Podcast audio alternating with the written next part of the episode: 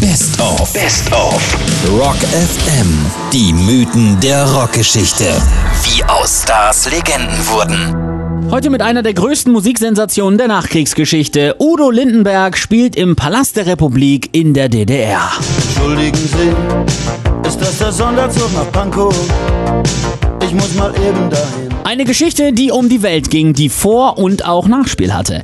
Der Friedensrocker der BRD hatte satte Jahre darum gekämpft, endlich auch in der DDR auftreten zu dürfen. Aber die Stasi machte ihn im Gegenteil zur Persona non grata, als er aus Protest über die jahrelange Ablehnung mal so richtig auf den Putz haute. Oh, Erich, ey, bist du denn wirklich so ein sturer Schrat? Warum lässt du mich nicht Aber dann spielte ihm die Geschichte in die Karten. Der Kalte Krieg wurde 1983 noch ein bisschen kälter, als die NATO beschloss, Erstschlagraketen auf dem Boden der BRD zu platzieren. Lindenberg demonstrierte offen dagegen und stellte sich damit indirekt auf Seiten der DDR. Wichtig, dass wir über alle Grenzen hinweg und in allen Ländern singen und demonstrieren und fordern. Weg mit all dem Raketenstrom. Wir wollen nicht. Erich Honecker gab daraufhin doch sein Okay und dann ging die Verhandlung erst richtig los. Udo sollte auf dem Finale der Liedertournee für den Frieden der FDJ singen, aber nur dann, wenn Veranstalterlegende Fritz Rau nicht nur den Westrocker, sondern vor allem seinen Topstar Harry Belafonte mitbrachte. Unter diesen Bedingungen durfte er auftreten und dann im Sommer 84 auch eine Tour durch die DDR machen. Und so kam Udo Lindenberg am 25. Oktober 1983 mit einem weißen BMW Coupé über den Grenzübergang Invalidenstraße in den Osten, traf sich vor dem Gig noch mit den Funktionären auf ein Glas Buttermilch und kam dann beim Veranstaltungsort an, wo mehr Journalisten auf ihn warteten als beim Besuch des großen Franz Josef Strauß kurze Zeit vorher. Außerdem warteten mehrere tausend Fans, die nicht mit rein durften, denn die Stasi hatte für den Besuch der Nachtigall, so sein Deckname bei der Stasi, 4000 ausgesuchte FDJler eingeladen. Sein Auftritt wurde dann auch nur sittsam beklatscht. Ansage von oben. Sag mir die Wahrheit, sag mir das jetzt. Wofür wird mein Leben aufs Spiel gesetzt?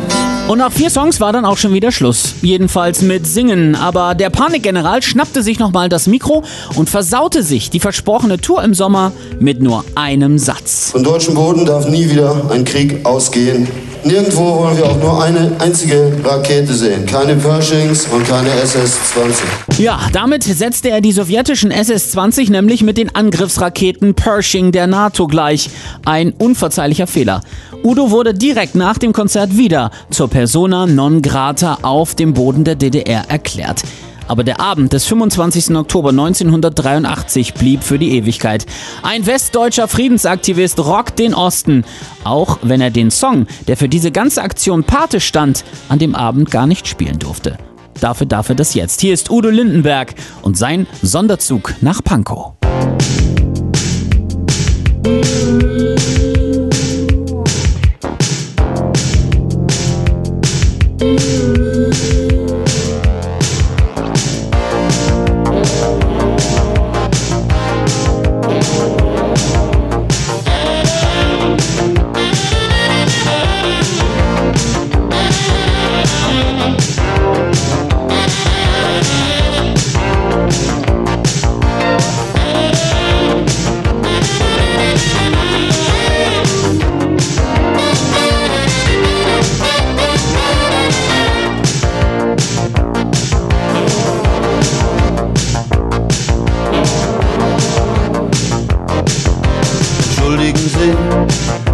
Der Sonderzug nach Pankow?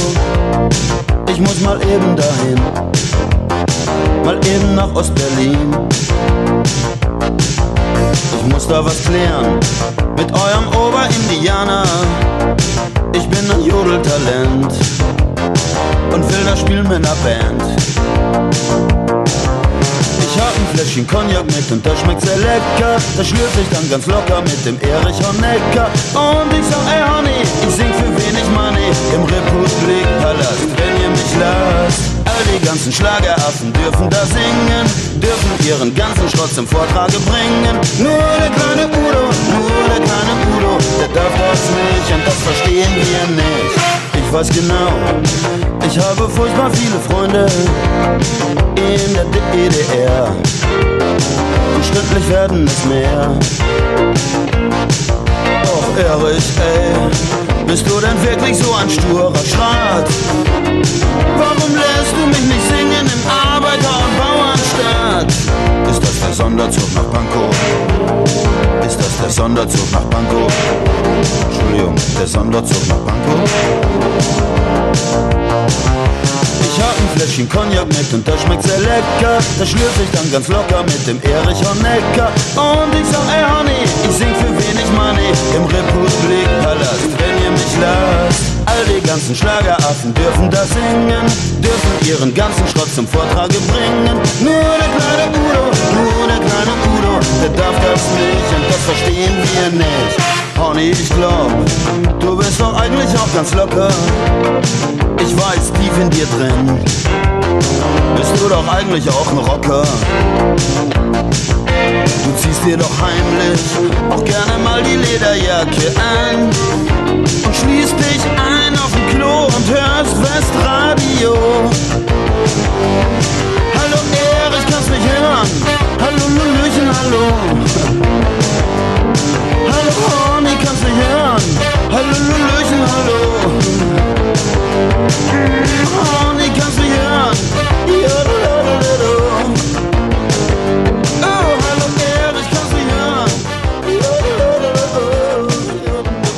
Товарищ шериф, между прочим, Верховный Совет не имеет ничего против гастролей господина Линденберга в ГДР.